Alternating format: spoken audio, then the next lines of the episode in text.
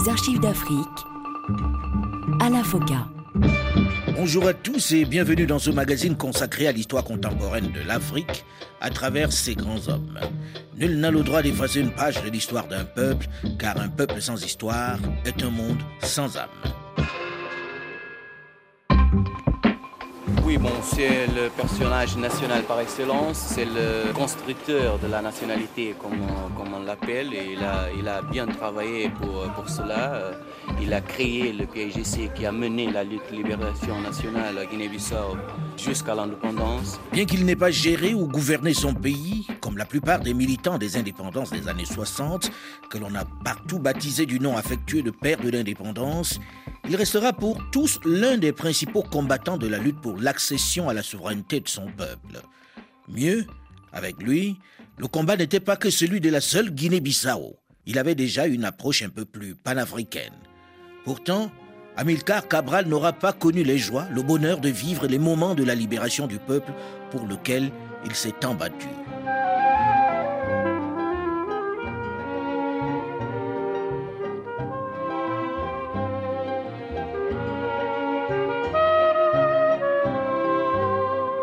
Été remporté en pleine saison sèche, la victoire de Como est venue confirmer encore une fois la thèse de notre parti qui considère que la saison des pluies n'est pas nécessairement la meilleure époque pour l'intensification de la lutte dans les conditions concrètes de notre pays. Février 1964.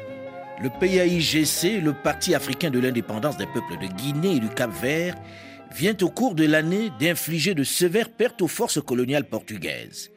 Il est également parvenu à libérer une bonne partie du territoire au sud du fleuve Korubal, tenant désormais un peu plus de 15% de l'ensemble du pays. C'est l'occasion pour lui d'organiser son premier congrès à Kasaka, toujours en zone libérée, moment crucial pour la suite de la lutte.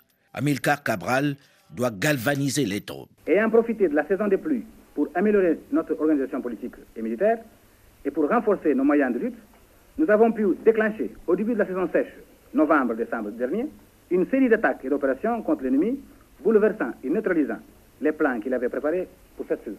Par ailleurs, la bataille de Como nous a posé des problèmes politiques et militaires nouveaux qui nous ont révélé de façon inattendue des déficiences et des erreurs dont certaines pourraient devenir dangereuses, sinon désastreuses, pour notre parti et pour notre lutte.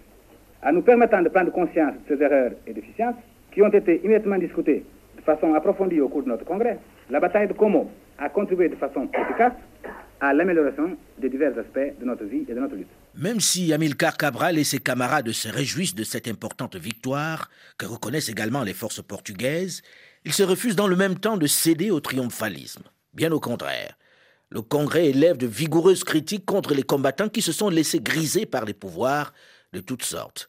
C'est cela la méthode qui le singularise.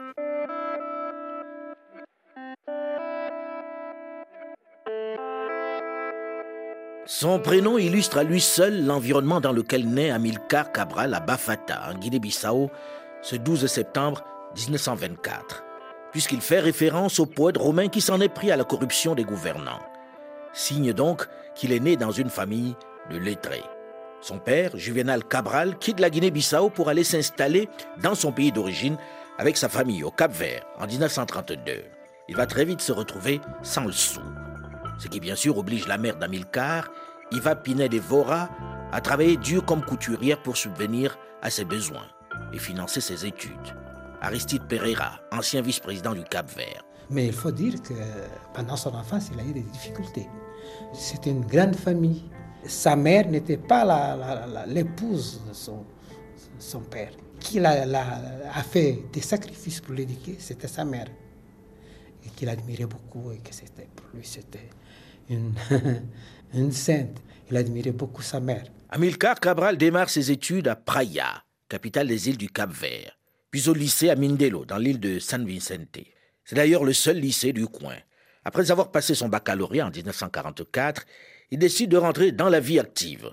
Mais il ne travaillera finalement qu'un an comme aspirant à l'imprimerie nationale à Praia, où il s'ennuie ferme avant d'obtenir une bourse d'études supérieures qui va lui permettre de quitter son pays pour aller poursuivre un cursus en agronomie à Lisbonne en décembre 1945, c'est-à-dire seulement trois ans après avoir vu nombre de ses concitoyens mourir de famine lors de la crise alimentaire qui frappe l'île entre 1940 et 42.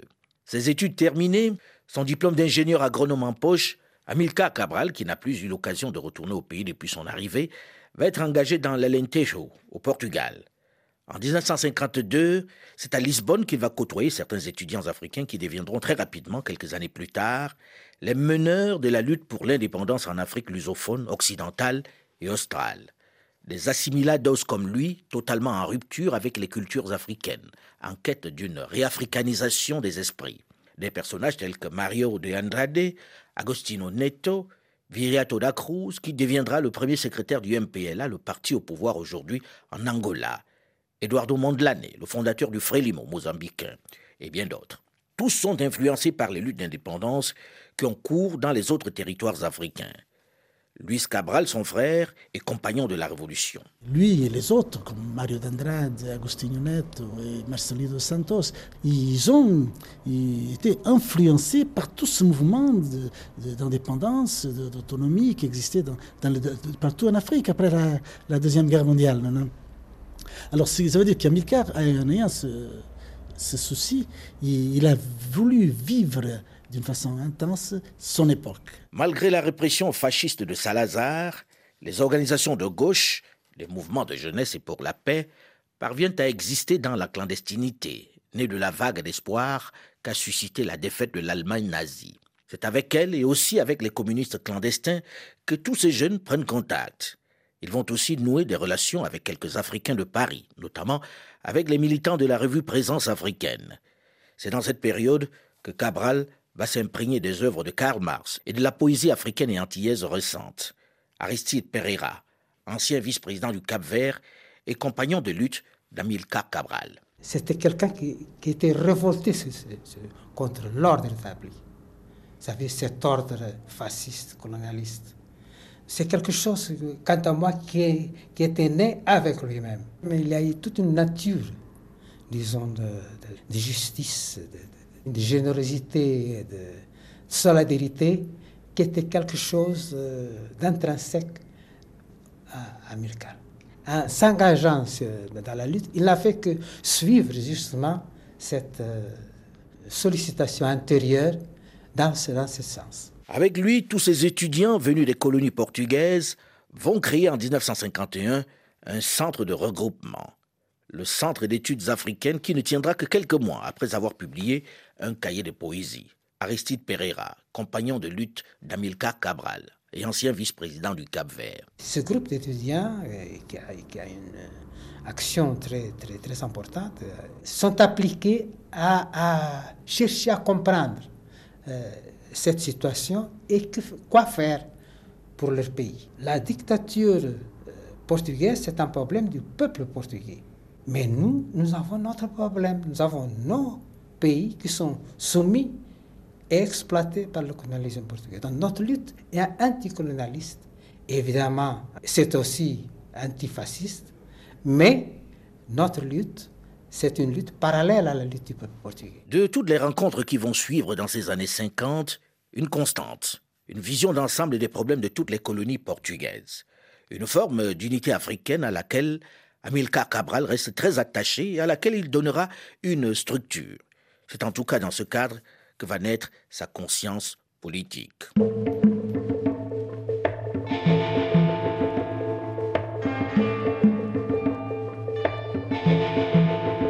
1952, Amilcar Cabral décide de retourner en Afrique. Il quitte donc le Portugal pour la Guinée-Bissau. Il veut y exercer son métier d'agronome. C'est à cette période qu'il va véritablement approfondir sa connaissance de la réalité guinéenne. Mais c'est surtout la mission qui lui est confiée de procéder au recensement agricole de la colonie qui va lui donner la possibilité d'étudier la vie paysanne des différents peuples du territoire. C'est à cet instant que s'ancre profondément chez lui le projet de mettre fin à la domination portugaise sur son peuple. Pas pour finir avec l'impérialisme dans le monde, mais pour que notre peuple puisse être libre, indépendant et souverain et puisse bâtir une vie de paix et de progrès. Ce faisant, nous sommes convaincus de contribuer également à que d'autres peuples puissent aussi se libérer de la domination des puissances étrangères. Amilcar Cabral, jeune ingénieur agronome, spécialiste de l'érosion des sols, qui travaille pour l'administration des services des forêts à Bissau, a une ambition apporter sa contribution pour soulever le peuple et lutter contre les Portugais, pour reprendre ses propres termes. Mais il sait que toute lutte est impossible à partir du Cap Vert. Son projet de créer un mouvement nationaliste ne séduit pas grand monde, même si quelques curieux assistent aux réunions clandestines qu'il organise. Il a désormais autour de lui un petit noyau de militants, quelques fonctionnaires ou employés capverdiens comme Aristide Pereira, Abilio Duarte, son frère Luis Cabral, ou des Guinéens comme Osvaldo Vieira Joao Rosa. Ils élaborent des projets d'action et tentent de prendre la direction des syndicats officiels. Ils y parviennent d'ailleurs pendant un petit moment, notamment en prenant le contrôle du syndicat des employés de commerce. Mais le sabotage des patrons va très vite mettre en évidence le fait que les tactiques d'infiltration légale ne peuvent mener loin. Ils vont également essayer de prendre le contrôle du puissant syndicat des dockers. Mais la manœuvre n'échappe pas à la vigilance de la police politique. C'est ainsi qu'il est invité par le gouverneur de la Guinée-Bissau à quitter le pays. Nous sommes en 1956. Aristide Pereira. Il a fait ce qu'on a appelé le recensement agricole de la Guinée. C'est un moment où il a bien profité de connaître tout le pays. Mais pendant ce temps qu'il faisait ce travail, il a essayé justement de, créer quelque chose d'organisé. Et à ce moment-là, évidemment, euh, le gouverneur l'a appelé, il a dit il faut faire attention, vous ne pouvez pas continuer ces, ces activités. Et à ce moment-là, il était obligé de revenir au Portugal et il est parti en Angola.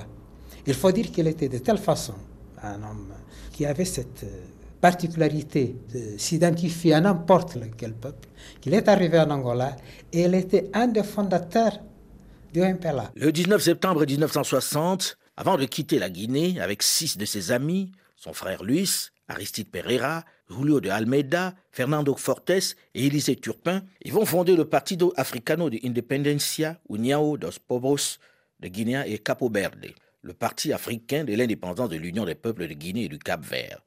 La lutte prend pour un temps la forme d'une agitation politique dans les centres urbains.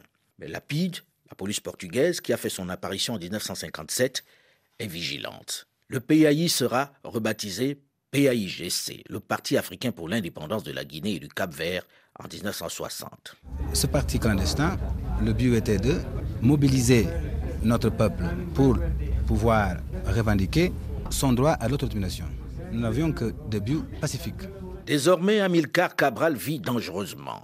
Même s'il va devoir partir pour l'Angola, il n'en oublie pas pour autant la politique. Au contraire, il mène une activité double, celle d'agronome, qui est officielle, puisqu'il travaille pour le colonisateur portugais dans une entreprise sucrière, et celle de politique, organisateur de la lutte en gestation et dirigeant du parti chargé de mobiliser les masses.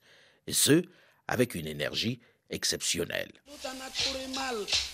Comme disait un enfant du nord de mon pays, la région libérée de Sahara, un journaliste italien lui demandait s'il n'était pas fatigué. Il a dit, nous ne pouvons pas nous fatiguer parce que nous sommes chez nous. Ceux qui doivent se fatiguer, ce sont les Portugais qui ne sont pas chez eux.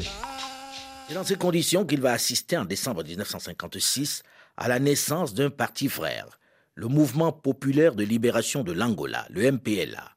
Amilcar Cabral va d'ailleurs prendre part à l'élaboration de son manifeste. Sous couvert d'autres fonctions officielles, il parvient à revenir souvent en Guinée où le petit noyau de fondateurs s'est accru et renforcé, surtout à Bissau.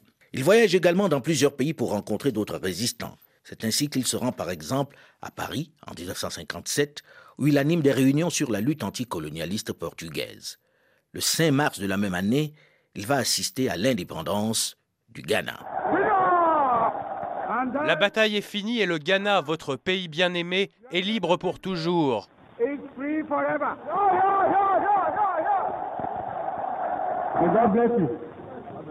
Que Dieu vous bénisse.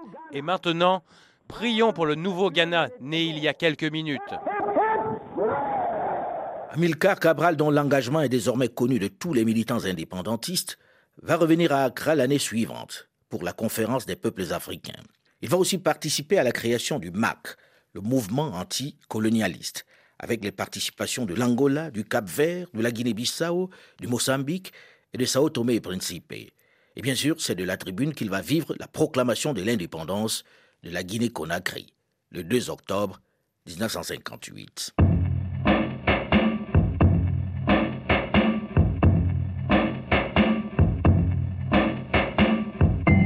1959.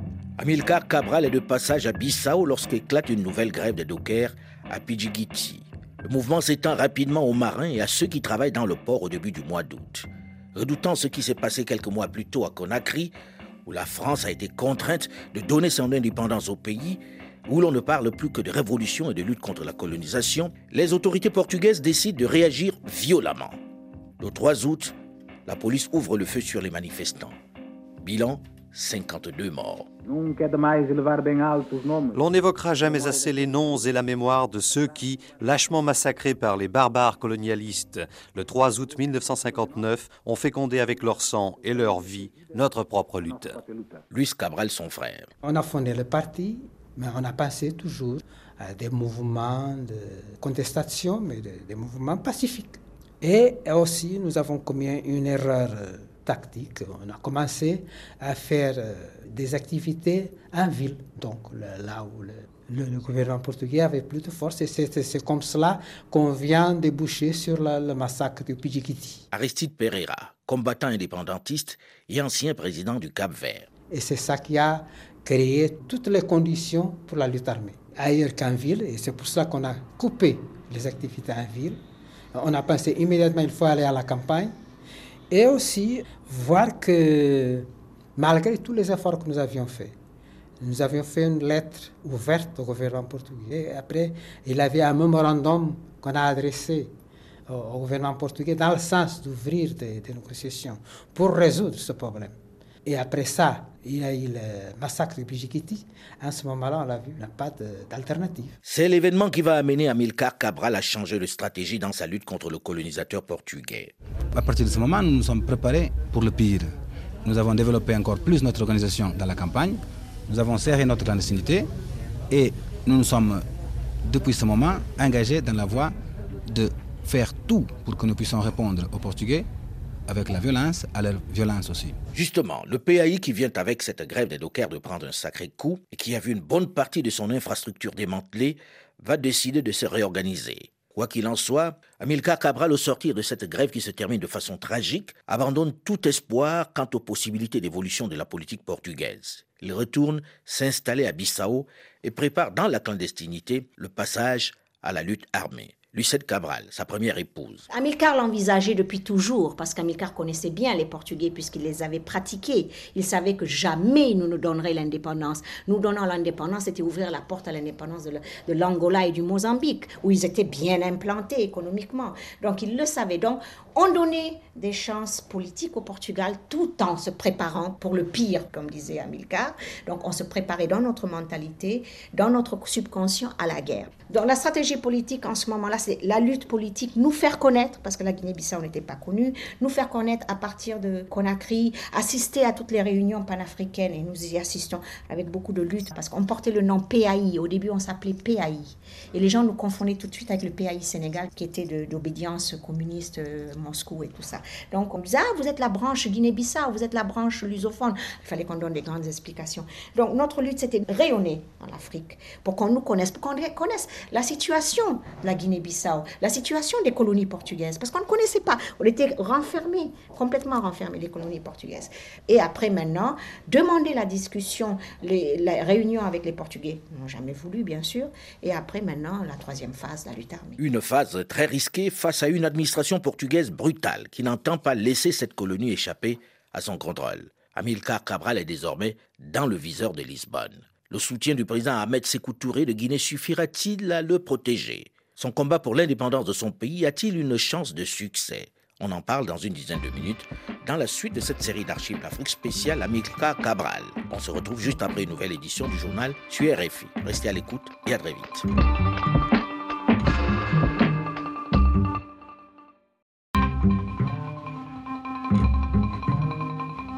Les archives d'Afrique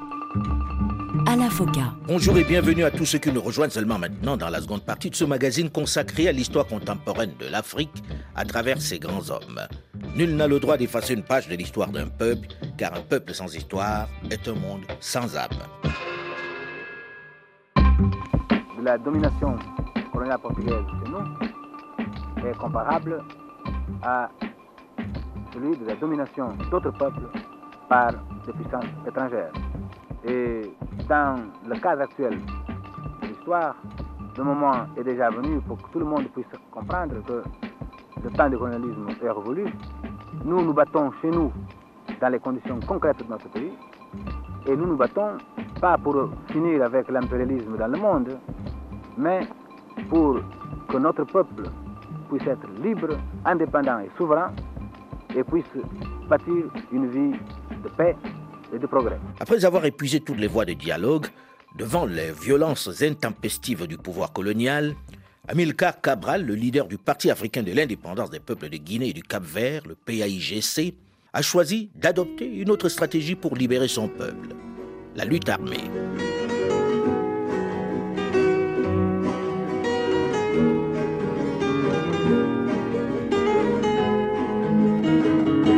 Le mot d'ordre le plus actuel, c'est de développer, intensifier l'action armée contre les derniers bastions occupés par les colonistes portugais chez nous.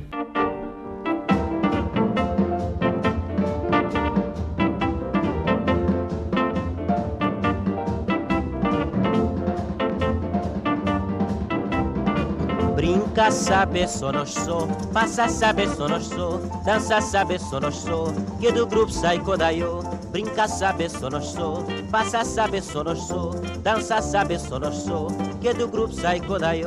Installé depuis 1960 à Conakry, où Sékou Touré de Guinée a fourni à son mouvement et aux autres organisations indépendantistes de la région une base de combat, Amilcar Cabral va d'abord s'employer à fédérer les différents partis clandestins qui militent pour l'indépendance dans les pays de colonisation portugaise. Joseph Turpin, compagnon de lutte d'Amilcar Cabral. Amilcar, au départ, n'était pas un guerrier, c'était un homme politique. Il a proposé même une table ronde à l'administration portugaise pour négocier, n'est-ce pas, le futur de la Guinée à l'image des autres pays d'expression française. Il a même cité l'exemple du général de Gaulle qui a discuté l'indépendance euh, de certaines colonies. Mais le Portugal a répondu par la négative qu'il ne pouvait pas du tout s'agir euh, d'une table carrée, encore moins d'une table ronde.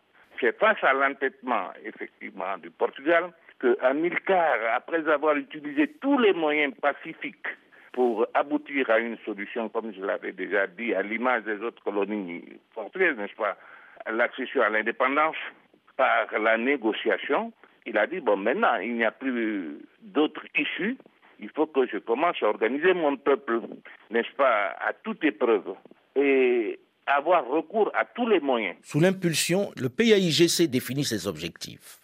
La conquête de l'indépendance nationale sans condition de la Guinée et du Cap-Vert, la recherche de l'unité culturelle, économique, politique et sociale de tous les groupes ethniques, l'instauration d'un régime fondé sur le socialisme démocratique admettant une certaine propriété privée.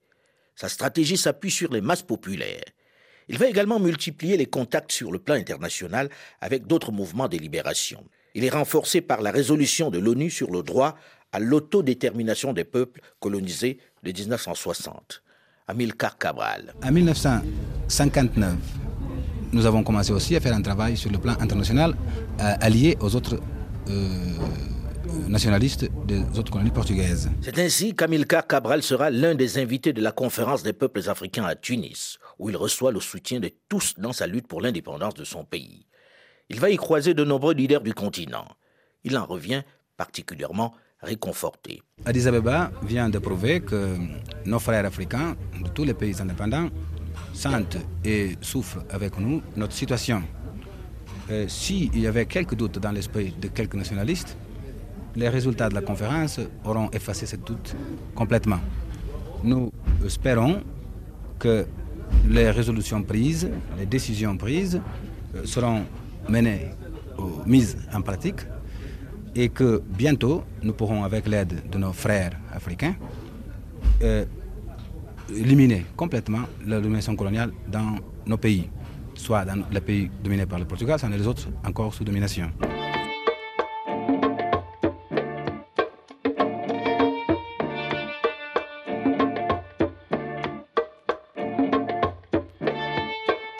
Mais sur place, il lui est difficile d'être le plus efficace possible tout en restant dans la clandestinité.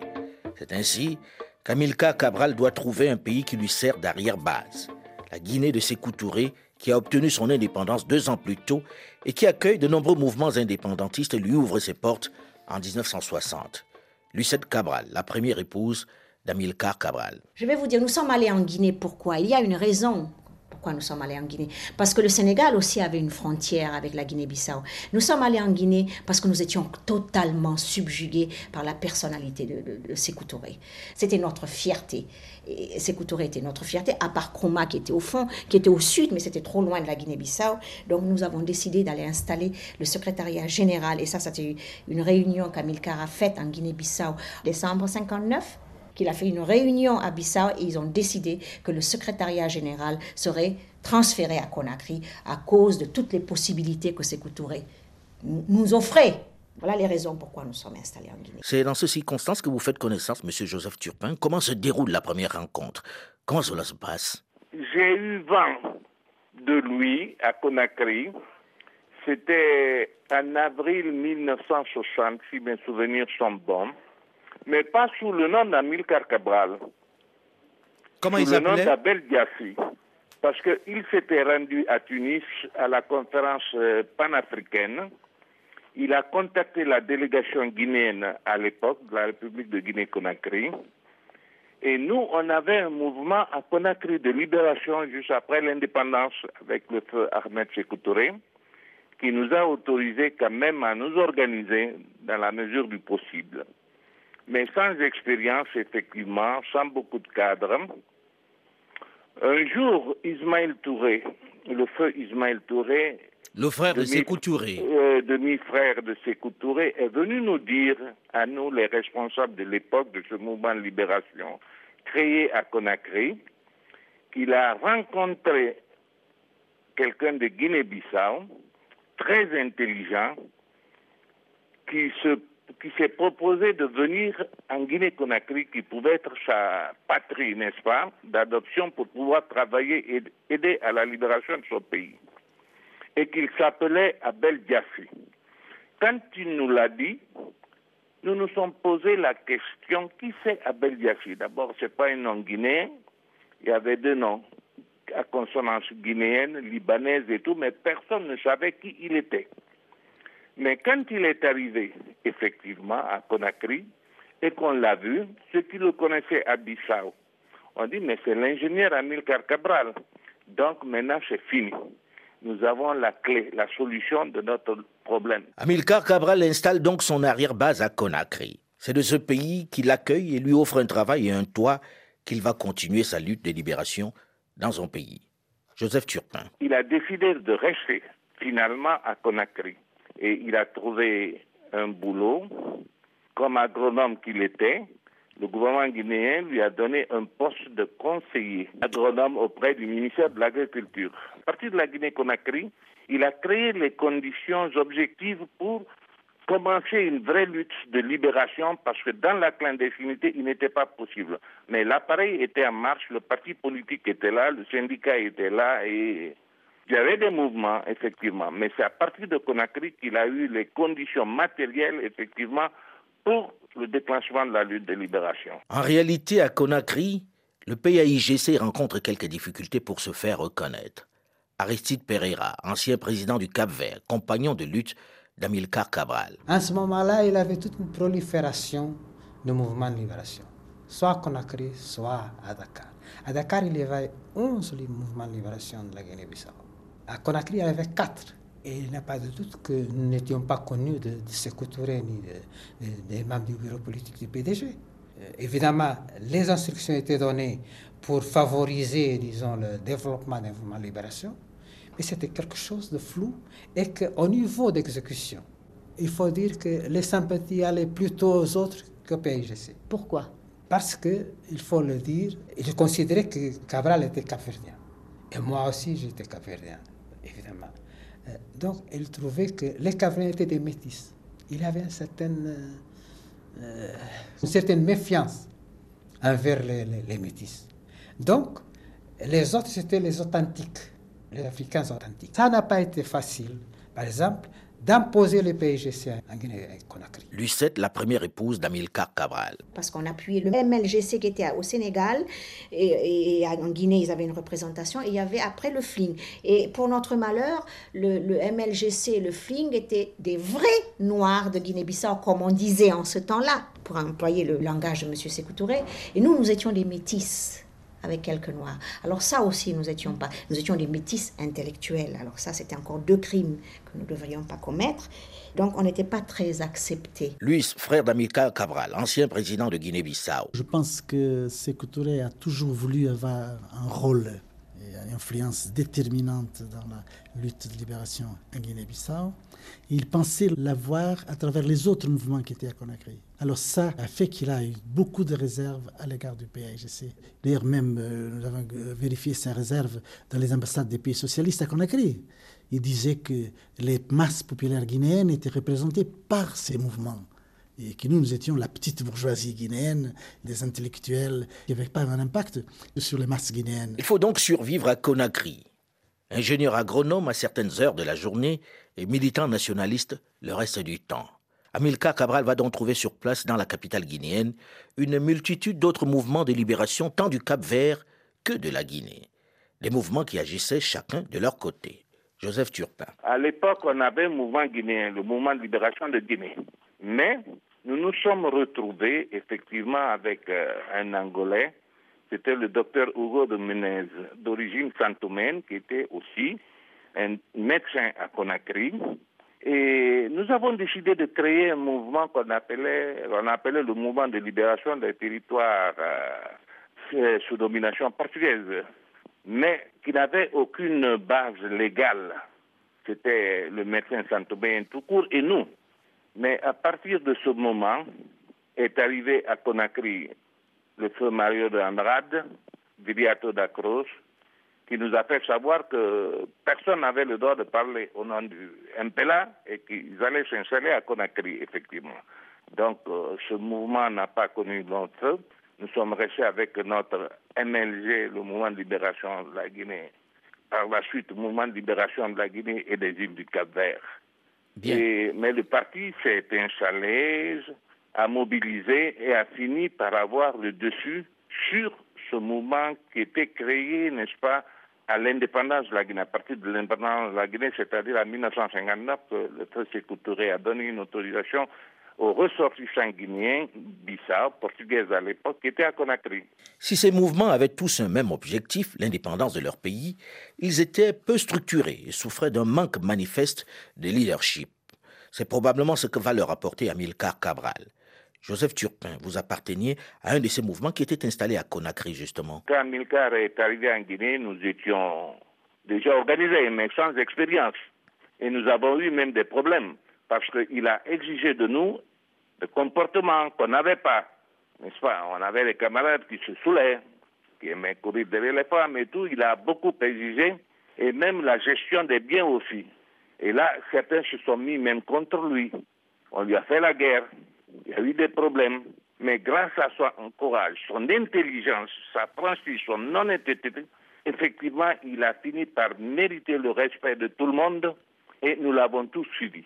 Et même les autorités guinéennes à l'époque qui nous laissaient faire entre nous, on était divisés. Les deux tendances euh, avaient droit à la radio et tout ça. Mais finalement, Amilcar a eu le dessus, comme je vous l'ai dit, grâce à son intelligence, surtout grâce à son intégrité, n'est-ce pas, morale. Il a eu le dessus sur euh, tous les mouvements qui étaient créés à l'extérieur euh, à Conakry.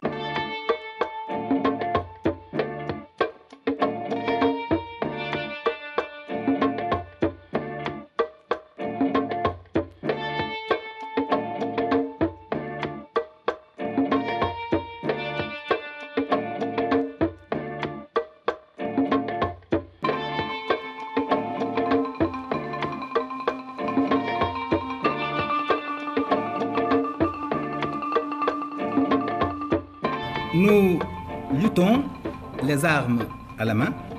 Nous avons été forcés de le faire pour liquider la domination coloniale. Notre peuple a eu recours, avant de prendre les armes, à tous les moyens à sa portée pour convaincre le gouvernement portugais a changé son attitude envers nos aspirations à la liberté et à l'indépendance nationale. Après que nous avons reconnu que c'était une lutte injuste, disons inégale, mieux, que nous menions, parce que de notre côté, nous luttions sans armes, dans des manifestations, dans des grèves, dans des protestations publiques, etc. Tandis que les Portugais, les colonialistes portugais utilisaient des armes pour réprimer notre lutte, nous avons reconnu qu'il il fallait avoir recours à tous les moyens pour convaincre le gouvernement portugais à changer. À partir de cet instant, le message est clair. Le mot d'ordre le plus actuel, c'est de développer, intensifier l'action armée contre les derniers bastions occupés par les colonialistes portugais chez nous. La stratégie de la lutte armée est en marche. Il va ouvrir par exemple en Guinée une école pour les cadres de la lutte qui arrive de Guinée-Bissau. Adresse une lettre au gouvernement de Salazar pour lui proposer une négociation comme l'avait fait le MPLA angolais, dans le but de bien mettre en évidence que la guerre a été imposée aux Guinéens par le refus de Lisbonne de s'engager dans une voie pacifique. Il va même s'adresser un peu plus tard à l'ONU. Mais c'est surtout auprès des populations rurales qu'il effectue un travail de fond. Il faut montrer aux paysans quels avantages ils tireront de la lutte. Ne pas leur parler un langage abstrait. Il faut tenir compte des structures villageoises et du rôle des anciens. Il faut leur montrer que cette lutte doit améliorer leurs conditions de vie ne pas leur parler seulement d'indépendance, qui n'est qu'une étape en réalité. Joseph Turpin, ancien compagnon de lutte d'Amilcar Cabral. Il a commencé effectivement à organiser les militants en les éduquant. Il y a eu des écoles euh, de formation à Conakry, dans nos foyers, d'éducation politique, civique, militaire, physique, les contacts avec euh, les pays amis. Il y a eu des délégations qui sont partis pour différents pays de l'Est à l'époque, et surtout la Chine, où sont partis les premiers camarades, parmi lesquels euh, le feu président qui est décédé aujourd'hui, sont allés faire leur formation. Jao Nino Vira. Oui, Nino Vira et tant d'autres. Ils ont fait leur formation en Chine, à Nanking. Ils sont revenus. Bon, quant aux armes, n'est-ce pas?